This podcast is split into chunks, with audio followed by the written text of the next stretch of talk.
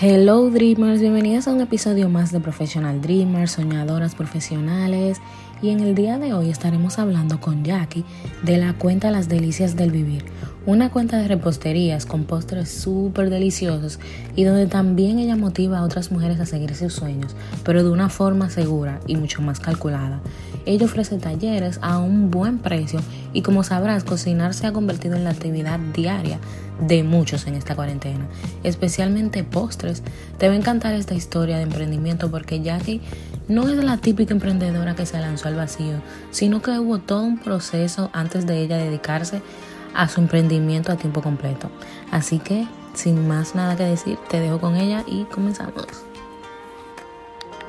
Bienvenida Jackie, la verdad es que me encantó tu cuenta, las delicias de vivir. La primera vez que lo vi, lo que me llamó su atención fue que no es una típica cuenta de repostería, sino es que tú también empoderas a las mujeres a seguir sus sueños mediante tus pods, eh, recientemente tu podcast que también estaba escuchando, frases de empoderamiento y eso me llamó mucho la atención de tu cuenta. Y antes de empezar por tu historia, date la bienvenida. Muchísimas gracias de verdad por, por invitarme a tu podcast. Siempre es un placer poder eh, compartir con otras personas y siempre las iniciativas que son para ayudar a mejorar las vidas de otras personas, pues son valiosas como la tuya. Así que muchísimas gracias, de verdad.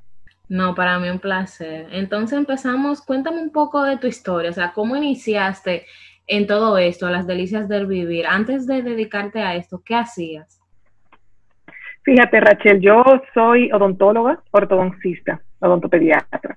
Este, yo estudié odontología y me, eh, me especialicé en México en ortodoncia.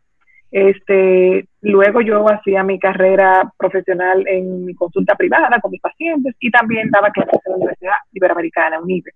Eh, luego, pues, fui estudiando sobre educación, hice una maestría en educación superior, en educación universitaria, y ahí entonces paso a formar parte del staff administrativo de UNIBE como directora de posgrados de odontología. Entonces, eh, después hice otra especialidad en, eh, entornos virtuales, enseñanza en entornos virtuales, y la universidad me contrata en el área de aula virtual cuando comienza sus enseñanzas de, de clases semipresenciales en ese momento. O sea que realmente yo siempre he sido una persona como muy estudiosa y eso me ha llevado a tener diferentes áreas de desempeño y la, la, realmente la repostería viene a ser un hobby que yo comienzo como de 38 años. O sea, yo no estaba una muchachita, ni mucho menos. A mí nunca me había gustado realmente mucho. Me gustaba la cocina, pero la repostería no me llamaba la atención en especial. Yo sí soy muy artista porque siempre he pintado y todo eso, pero eh, en, pues en el año eh, 98, prácticamente, si tenía 38 años, que comencé a, desarrollar, a hacer recetas y me comenzó a gustar, sobre todo por la parte de la decoración. Ok, entonces, ¿qué hiciste? ¿Te, ¿Te, educaste tú misma, videos en YouTube o hiciste talleres? ¿Cómo fue todo eso?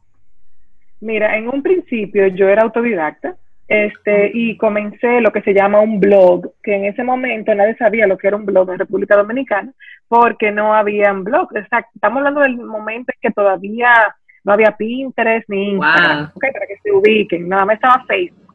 Entonces yo comencé un blog en Blogger, que era una plataforma de Google, y ahí yo compartía las recetas, cómo me quedaban y mis trucos para que me quedaran, porque como yo era principiante y era autodidacta, para mí era como muy importante detallar muy bien para que al otro también le quedara. Eso fue lo que fue el éxito de mi blog, que no era un blog tradicional de recetas, sino que yo ponía mucho detalle en todo lo que yo hacía. En ese momento, como no había tantos blogs, pues Google, desde que tú buscabas, por ejemplo, brownies, te ponía mi blog. En ese momento, ya ahora eh, es diferente, pero en ese momento fue que yo comencé. Luego yo comencé a capacitarme, tomé clases eh, en escuelas locales y también fui a Chicago a hacer una certificación de Wilton para ser maestra Wilton este, por, dos, por dos semanas y ahí perfeccioné todo lo que era la decoración y realmente yo te puedo decir que yo todo el tiempo estoy tomando clases. O sea, todo el tiempo yo estoy investigando o haciendo cursos online o capacitando. O sea que yo creo en esa capacitación continua. Sí, la verdad es que el estudiar nunca se acaba. En cualquier profesión siempre hay que seguir educándose. Y me encanta eso que tú dices de que eh, fuiste de las primeras en iniciar un blog en República Dominicana porque La verdad es que es bien importante cuando sale una aplicación y tú sabes que está teniendo el boom, eh, o cualquier método de, publicar tu contenido, lo que sea, como ser de los primeros. Eso yo lo he escuchado mucho de Gary Barnechuk. Él habla mucho de eso, especialmente con TikTok, que ahora le está diciendo TikTok, TikTok. Exactamente. ahí es que está el público. Y la verdad sí. Entonces, eh, ¿cómo entonces decidiste tú lanzarte a tu emprendimiento? ¿Tú tuviste una doble vida laboral? ¿Cómo después tú decidiste lanzarte? Simplemente a dedicarte a las delicias del vivir. Eh, ajá, es muy interesante tu pregunta, porque realmente fue así. Yo tuve una doble vida laboral en el sentido de que iba a mi, a mi universidad, este, tenía mi consultorio y los fines de semana yo daba unas clasecitas en mi casa y aparte de eso hacía mi receta para el blog. Eso duró aproximadamente sus tres o cuatro años. Luego ya cuando yo me voy a Wilton, a Chicago, que ya yo me siento como más segura de lo que puedo hacer y todo eso y tengo más tiempo trabajando, pues yo decido dejar eh, parte de mi consulta de por la tarde, nada más ir dos veces a la semana, y que hacer montar una escuela aquí en mi casa en el área del estar familiar. Ahí duré yo como cuatro o cinco años, pero todavía yo trabajaba en Unido porque mi trabajo en Unido era, administrativo y yo podía tenía la ventaja de que podía estar hasta la una de la tarde nada más, era medio tiempo. Pero ya hubo un momento en que yo me decidí a dejarlo todo y me dedicarme totalmente a la pastelería. Entonces ahí eh, yo sigo algunos dos años más así aquí en mi casa, pero entonces decido salir a un negocio ya, un local propio, hace dos años. Este, y como te digo, fue paso a paso. O sea, cuando yo tenía ya suficientes ingresos que me dejaba mi segunda opción. Eso que te iba a preguntar, que si fue algo más calculado o fue que tú te lanzaste así, de que vamos a pescar. Yo no creo mucho en esos emprendimientos eh, arriesgados. Yo, me gusta mucho el riesgo controlado. O sea, de todas maneras tú tienes siempre algún riesgo. Fíjate ahora con la pandemia, hay cosas que tú no puedes controlar. Pero eh, después te voy a hablar de eso, por eh, cuál ha sido el giro que ha dado el negocio con la pandemia, pero realmente el tú saber que tú vas a dar un paso debe ser planificado y tú no puedes dejar unos ingresos fijos que tú tienes que te permiten pagar tus, tus gastos fijos, tus compromisos, si tienes préstamo, etcétera, por eh, lanzar a buscar tus sueños, porque realmente esa no es la realidad de la vida. La realidad de la vida es que hay que tener dinero para pagar las facturas. Esa es la única realidad. Entonces usted tiene que primero saber que esa va a tener que trabajar a lo mejor el doble en una etapa de tu vida para desarrollar esa, ese proyecto personal eh, poco a poco. Y ya cuando ese proyecto personal y tú tengas tus cuentas y tus números claros eh, de que te está entrando y lo que te está saliendo y lo que te está quedando, entonces tú puedes salir y dar el paso. ¿ok? Pero no dar el paso por perseguir un sueño, porque yo la verdad, hay, tú sabes que hay sus vertientes, ¿verdad? en todo el emprendimiento. Yo no soy de esa vertiente soñadora, yo soy una persona sumamente realista. Y la verdad es que todos los emprendimientos que he hecho han sido así y no me han salido mal. Entonces creo que esa, esa técnica no está mal. Es como que tú tener seguro lo que viene próximo antes de dejar lo viejo. ¿Y tú crees en la motivación entonces? En enfocarse simplemente en estar motivado para hacer No te escuché bien, perdón. Sí, sí, que si creo en la motivación, tú dices. Sí, como si tú crees en, la motivación, porque hay, veces que la gente se pierde en eso de eh, que me lea un libro para motivarme a hacer esto, que sigo esta cuenta, pero no pasan a la acción directamente, que es lo más importante. ¿Qué piensas tú de eso? Efectivamente, mira, yo creo en la pasión y en la motivación. O sea, cuando tú tienes pasión por algo, tú lo vas a ejecutar porque te fascina, te gusta, es una fuerza mayor que tú. Pero tú di que motivarte, di que, ay, yo quiero, quiero como un negocito, déjame ver esta cuenta de, de cintillo, a ver si yo me animo. Eso, eso no funciona. O sea, tú tienes que realmente tener una pasión por algo, porque esa pasión te va a permitir a ti mantenerte actualizada, investigar, siempre estar al día, trabajar horas normalmente más de lo que tú tenías, pero por tu pasión tú trabajas porque no te pesa. Entonces sí hay que tener una motivación, hay que tener una pasión definitivamente. Ok.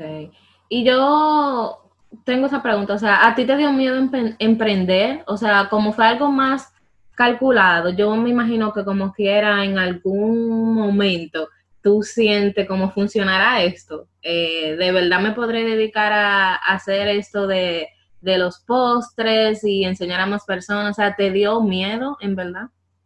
Bueno, realmente te voy a contestar esa pregunta, eh, vamos a decir que en voz vertiente.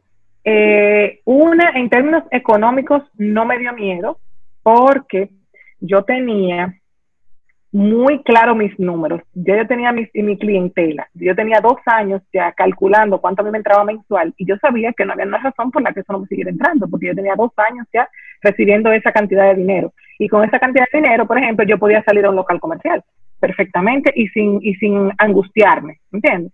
Entonces, por ese lado, no. Ahora, yo sí tenía un poco de miedo de la parte que iba a significar.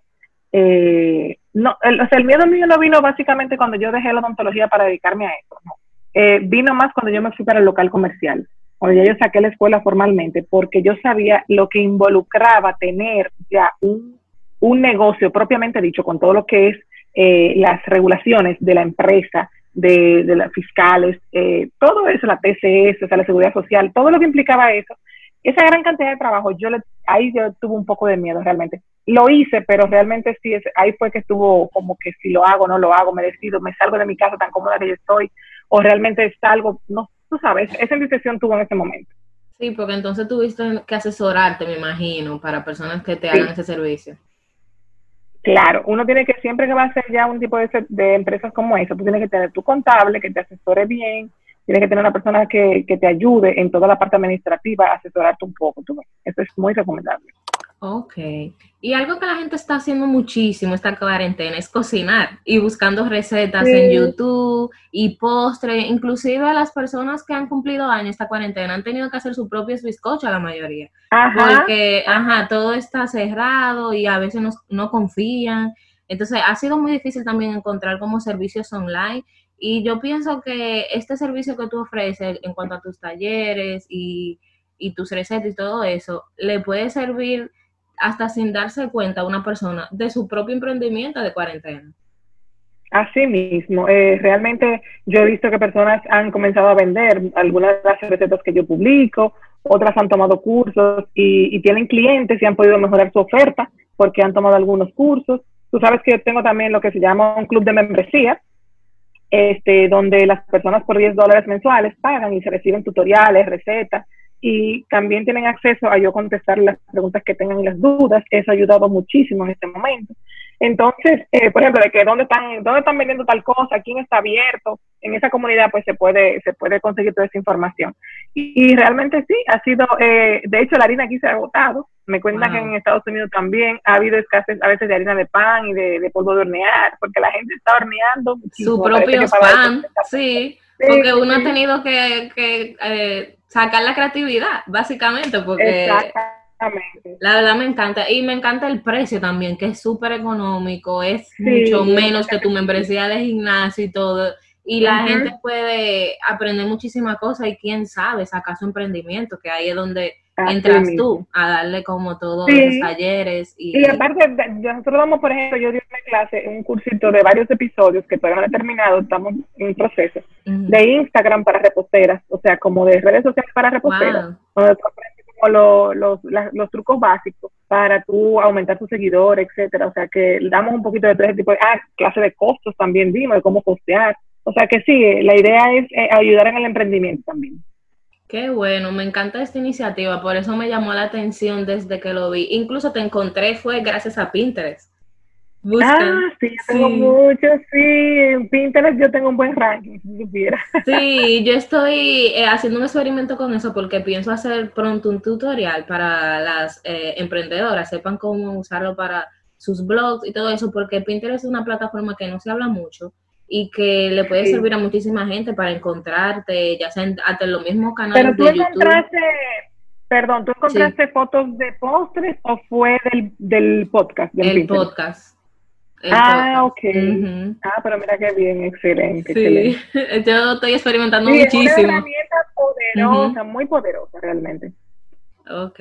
Pues bueno, ya que estamos llegando al final, ya como un último consejo que quieras dar a esas mujeres emprendedoras con tu experiencia y todo lo que has vivido ya en este camino, ¿por dónde empezar? ¿Por dónde enfocarme? ¿A qué, a, cómo debo yo enfocar quizás esta cuarentena en todo esto?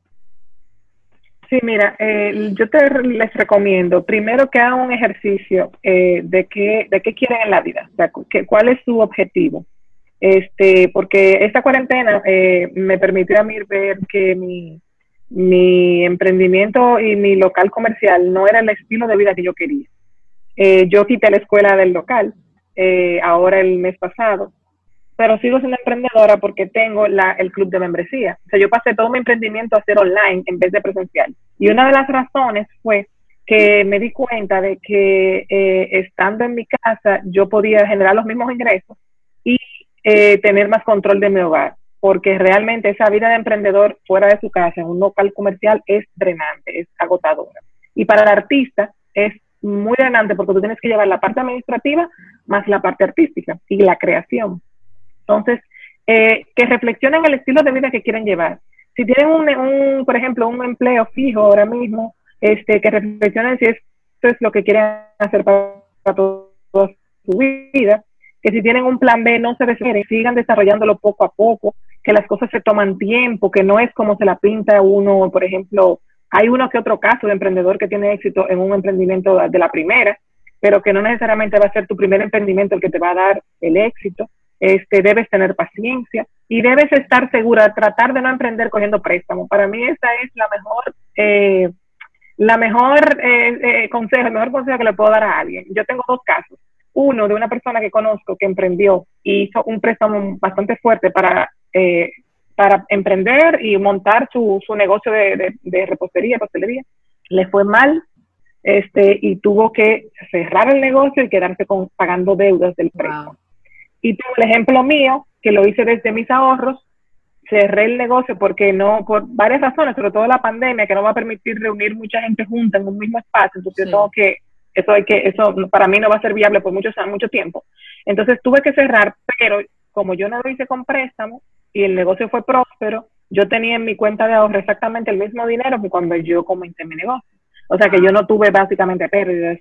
Y eso yo te voy a decir que debe ser muy frustrante. Tú eh, tomar un préstamo, tener que hacer un negocio y seguir pagando un préstamo eh, traten de no coger préstamo para emprender y emprendan paso a paso, poco a poco, porque hay gente que quiere tener el mejor, el mejor horno, las mejores batidoras, o sea, todo lo mejor. Y usted va a vender, mire, con un hornito chiquito, usted vende igual que con un horno caro. ¿Me entiende? Al principio. Entonces, no gastar en cosas innecesarias, en lujo, sino en lo necesario. Esos son mis consejos. Muchísimas gracias. La verdad que sí, la mayoría de los consejos financieros, lo primero que te recomienda es salir de deudas principalmente, tener un fondo por si pasa algo como lo que pasó ahora, para poder pagar todos tus gastos y después ahorrar y, invertir en eso que tú quieres. Entonces, que me encantó. Muchísimas gracias, Jackie, por estar aquí. Y nada, espero que se repita en el futuro. Gracias si llegaste hasta aquí. No olvides que nos puedes seguir en la mayoría de las plataformas de audio como Professional Dreamers, concepto al final.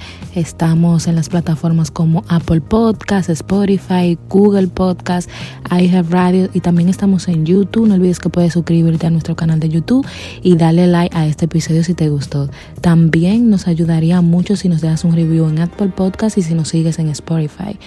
Gracias por estar aquí y hasta el próximo episodio. Bye.